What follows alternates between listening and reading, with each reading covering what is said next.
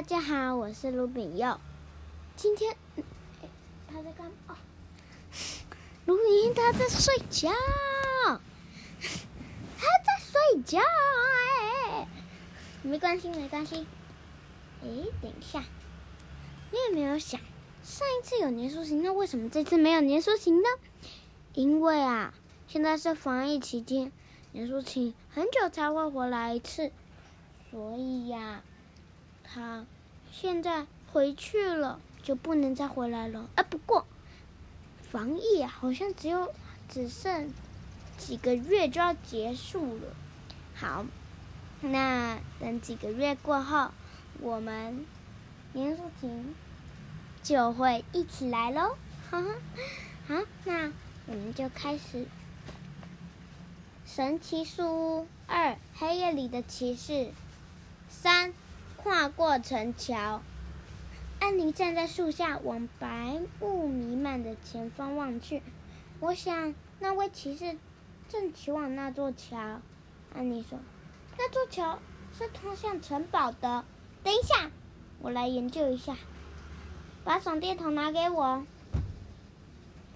杰克从安妮手中接过手电筒，把城堡收藏背包里拿出来。翻开书中夹着皮革书签的那一页，他读的那张骑士图片下方的文字：“这是一位到城堡赴宴的骑士。当骑士要长途旅行并展开危险的行程时，便会穿戴盔甲。盔甲是非常……”沉重的，光一个头盔就可重达十八公斤。哇塞！杰克五岁的时候就有十八公斤重，所以这就像头顶着一个五岁男孩在骑马耶！哇塞，太可怕了吧！杰克拿出笔记本，他要记一些笔记，就像上次在恐龙之旅做的一样。他写下“头很重”，不是头很重，他写错了吧？是头盔很重。还有呢？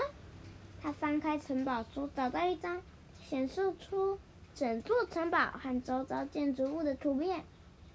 骑士正在过桥。安妮说：“他已经进入城门了。”他不见了！杰克正研究着图片城桥的图片，他念着：“这是护城河上的吊桥，护城河里有很多水，以保护城堡，避免敌人入侵。有些人认为护城河里面有鳄鱼。”杰克在笔记上上面写下：“护城河里有鳄鱼？”问号。你看，安妮往朦胧不清的浓雾中望去，有个风车就在那边。对，这里也有个风车。杰克指着书上的图片说：“你看那个真的风车。”杰克，你看嘛，不是书上那个啦！一阵尖锐的叫声划破天际。哎呦喂呀！安妮说。声音听起来好像是从那边的小房子传过来的耶。他透过浓雾向前指着，这里也有一间小房子。杰克说，一边研究着书上的图片。他看，他翻开书，念着：“鹰房位在城堡的内层，老鹰被训练来猎捕其他鸟类和动小动物。”杰克在笔记本上面写：“老鹰在鹰房里。”我们一定是在内层。杰克说：“你听，你听到了吗？鼓声、号角，都是从城堡里面传过来的。我们去看看吧。”等一下，杰克又翻了几页书。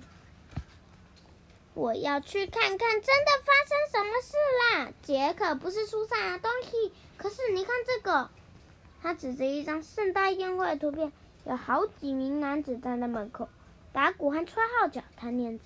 宴会中，每上一道新的菜肴，便会有鼓号、乐曲响起。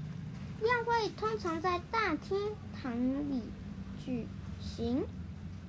你可以继续看你的书，我要去看看真的宴会。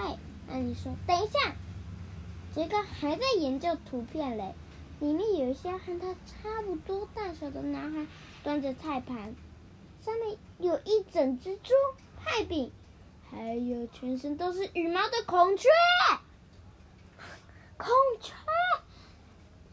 杰克写下：“他们吃孔雀。”他们真的吃孔雀吗？我也不确定。他把书拿给安妮看，你看，我猜他们吃。哎，等一下，安妮到哪里去了？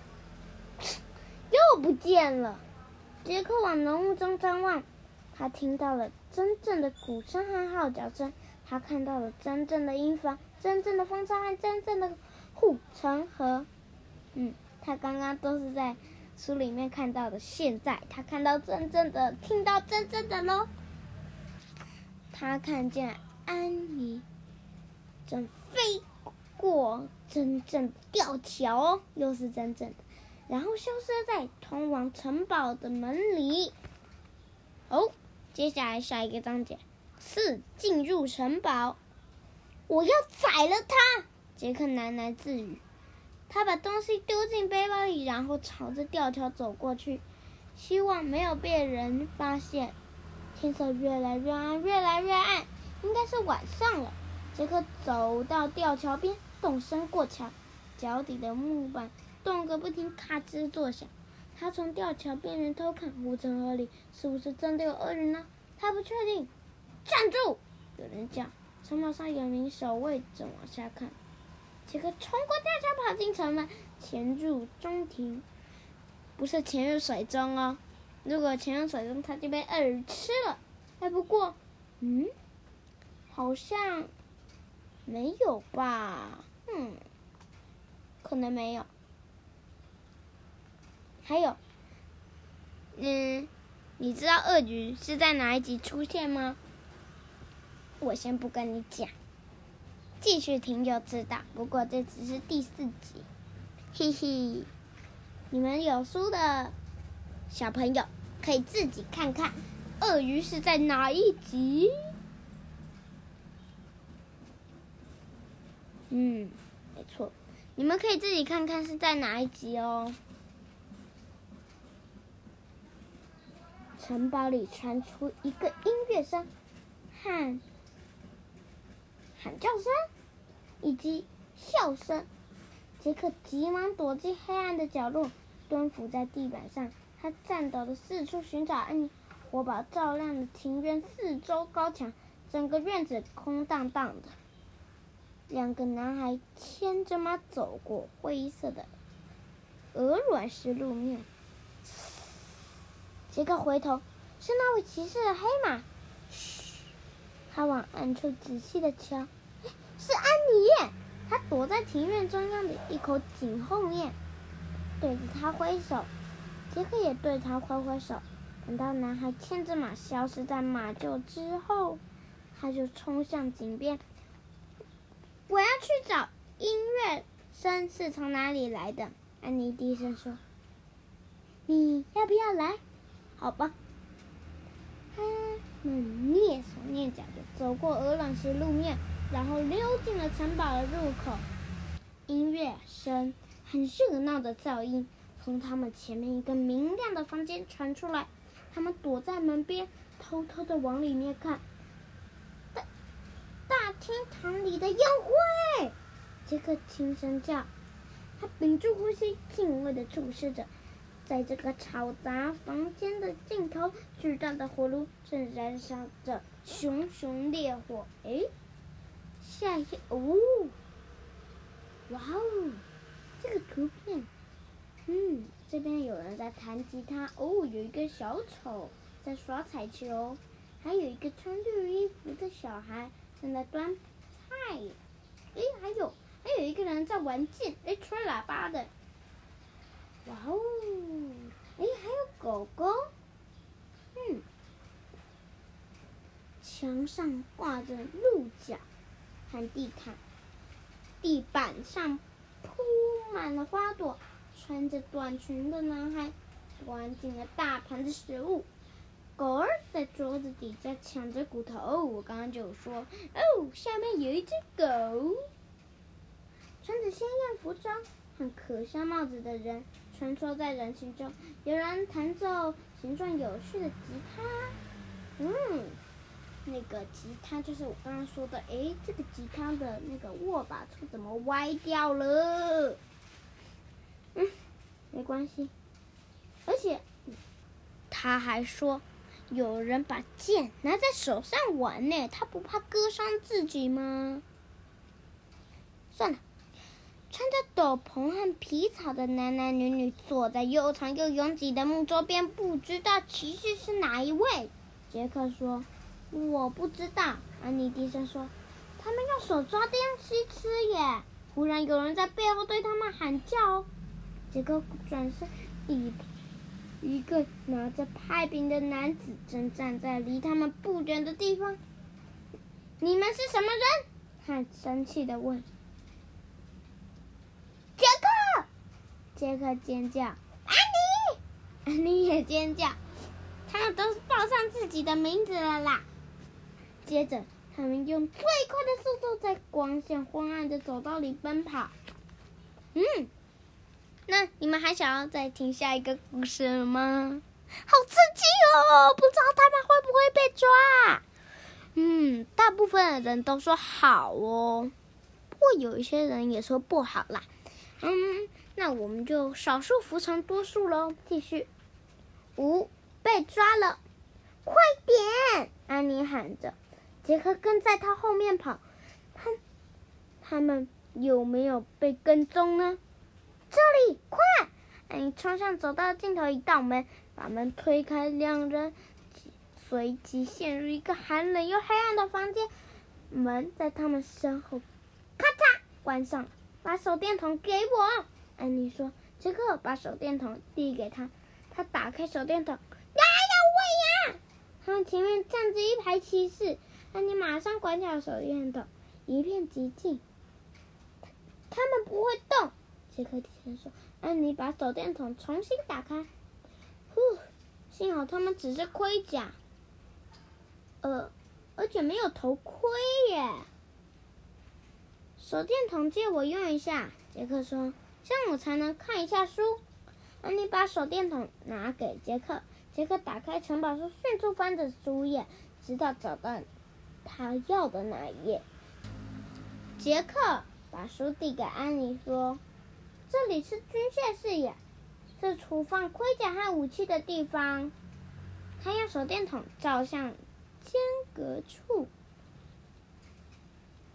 哇塞！光线照到闪闪发光的护胸、护腿、护手，架上还有摆满了头盔和武器，有盾、矛剑、石弓、棍棒和战斧。大厅传来一阵喧闹声。有声音，躲起来！安妮说：“等一下。”杰克说：“我得先查个东西，快点，只要一一下下就好。”杰克说：“拿着。”他把手电筒交给安妮。杰克试着从架上拿起一个头盔，真的非常重嘞。他弯下腰，用力把头盔拖回来，戴在自己的头上。头盔。的面罩砰的一声关上了。哦，算了吧，这比头顶着一个五岁男孩还要糟糕，简直就像顶了一个十岁男孩在头上。杰克不但抬不起头，而且什么都看不见。杰克，你声音从听起来好好遥远哦，声音越来越接近啦！把把手电筒关起来。杰克声音在金属头盔里发出，他挣扎着要把头盔拿掉。突然间，轰隆！看腰，然后他跌到了一个盔甲上。金属头盔和武器纷纷跌落到地上。杰克躺在黑暗的地板上，他试着站起来，但是他的头盔实在太重啦。他们会不会被抓到呢？嗯，可能哦。他听到低沉的声音喽，有人把他抓了起来。杰，他知道，那一定要把他关到监牢里啦。他的头盔被猛烈的拔掉了，然后他看到火把上熊熊的火光。嗯，等一下，嘿嘿。第五个被抓了，结束了。好，那，嗯，这一次呢的故事我们就讲到这边喽。下一次要从六，嗯，不过下一次也要讲三个，是不是很期待呀？嗯，好，那我们下次再一起听故事喽。我下一次会跟卢比说好啊。哦。